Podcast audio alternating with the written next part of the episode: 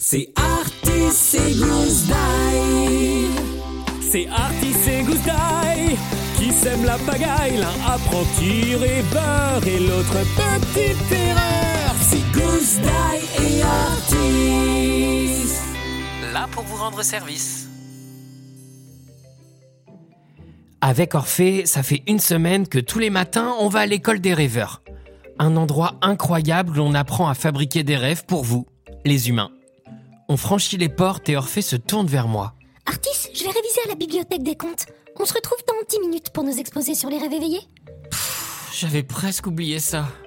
T'inquiète pas, ça va bien se passer. À tout à l'heure. Ça va bien se passer, ça va bien se passer. Peut-être. Surtout que je connais le sujet par cœur. Le truc, c'est que je déteste parler en public, ça me colle les pétoches. Ma voix déraille et je tremblote. Artis, tu veux pas ouvrir un peu? J'étouffe là-dedans Quoi? Mais non, me dites pas que. Koustai, mais qu'est-ce que tu fais dans mon sac? Oh, j'en pouvais plus de rester enfermé dans ta chambre toute la journée.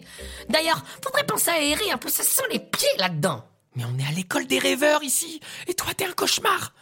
Mais si tu te fais repérer, les traqueurs vont te tomber dessus. Ouais, j'aimerais bien voir ça. Tu me promets de rester tranquille, hein?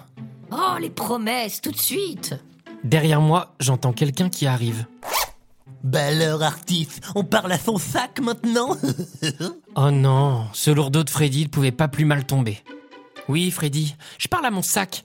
Et tu sais quoi, il a des conversations bien plus intéressantes que les tiennes. Fais attention à toi, le nabo.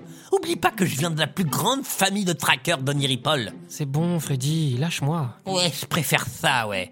Allez, ciao, blaireau. Freddy tourne les talons pour s'éloigner. Dans mon sac, j'entends Goose Die remuer.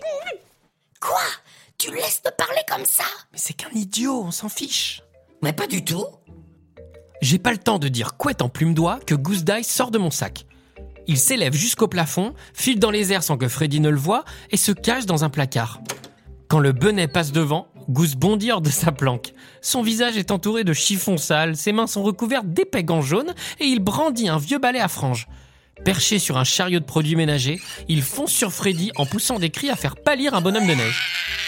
Devant cette vision d'horreur, le caïd de ma classe s'enfuit en hurlant, poursuivi dans les couloirs par un Goose qui s'éclate. Quelques minutes plus tard, le cauchemar revient, un sourire s'étirant entre ses deux oreilles pointues. Bah, t'as fait quoi de Freddy?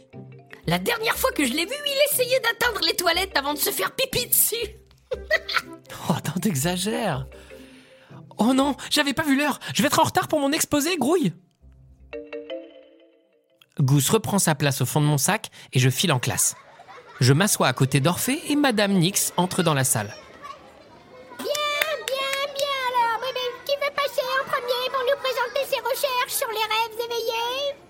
Orphée Cassiopée Peter peut-être Ou bien bien toi, Freddy? D'habitude sûr de lui, le jeune onirique reste sur sa chaise, les yeux dans le vide, la bouche entr'ouverte. Oh un qui a dû faire une nuit blanche. là Bon, personne ne souhaite passer alors. C'est alors qu'une voix surgit depuis mon sac à dos. Moi, je veux bien. Tous les regards se tournent vers moi. Je suis tétanisé. Orphée me dévisage en fronçant les sourcils tandis que Madame Nix m'adresse un grand sourire. Ah bah très bien, Artis Tu peux venir sur l'estrade. Hein? Qu- Quoi? Euh, Mais... Bah dis donc, pour quelqu'un qui avait la trouille, ça a l'air d'aller. Non, mais c'est pas moi qui... Enfin, c'est-à-dire que... Allez, allez, vous n'avez pas de temps à perdre, c'est parti Ah, J'ai pas le choix. Je prends mes notes et je m'avance jusqu'au bureau de la prof. Je me tourne vers mes camarades. Oh, ils me regardent tous. Ça se trouve, j'ai une crotte de nez qui pendouille. Ou alors j'ai oublié de fermer ma braguette. Ou peut-être qu'ils pensent que je suis un naze, tout simplement. J'ai chaud, j'ai froid, je transpire, je veux parler, mais mes mots restent coincés dans ma gorge. Oh non, c'est pas vrai, je tremble. Je suis sûr que tout le monde le voit. Bon bah Artis, tu commences ou... Je sais pas quoi faire, c'est un cauchemar. Tiens. D'ailleurs, en parlant de cauchemar, Gousdaï n'est plus dans mon sac. Oh. Oh, il est dans le fond de la classe, flottant à quelques mètres au-dessus du sol. Comme tous les regards sont tournés vers moi, personne ne le remarque. Goose commence à faire l'andouille, il se trémousse, il fait des grimaces, il métamorphose son nez en banane géante. Dans les airs, il multiplie les loopings et les pirouettes. Il va derrière Freddy, il fait une tête horrifiée. Puis il claque des doigts et, se retrouve vêtu d'une longue robe verte. La même que celle de Madame Nix. Il me fait rire. Je me sens mieux, je me détends.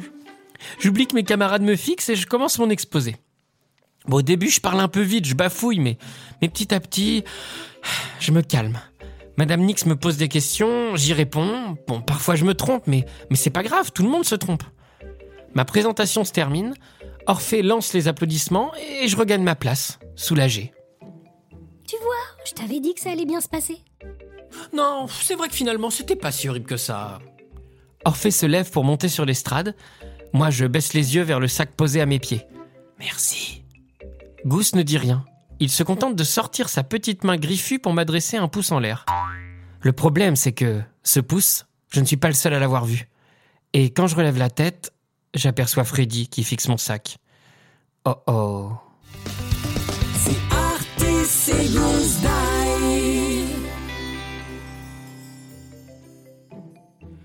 On espère que cet épisode de Artis et Goose Die. vous a plu. Le prochain arrive très bientôt.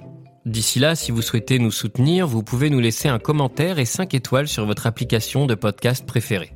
Et pour ne rien louper des aventures d'Artis et Goose Die, vous pouvez aussi nous retrouver sur Instagram et Facebook ou nous écrire à l'adresse suivante artisetgousedie@gmail.com. Le tout tout attaché, sans majuscule et sans accent. À très vite. À bientôt.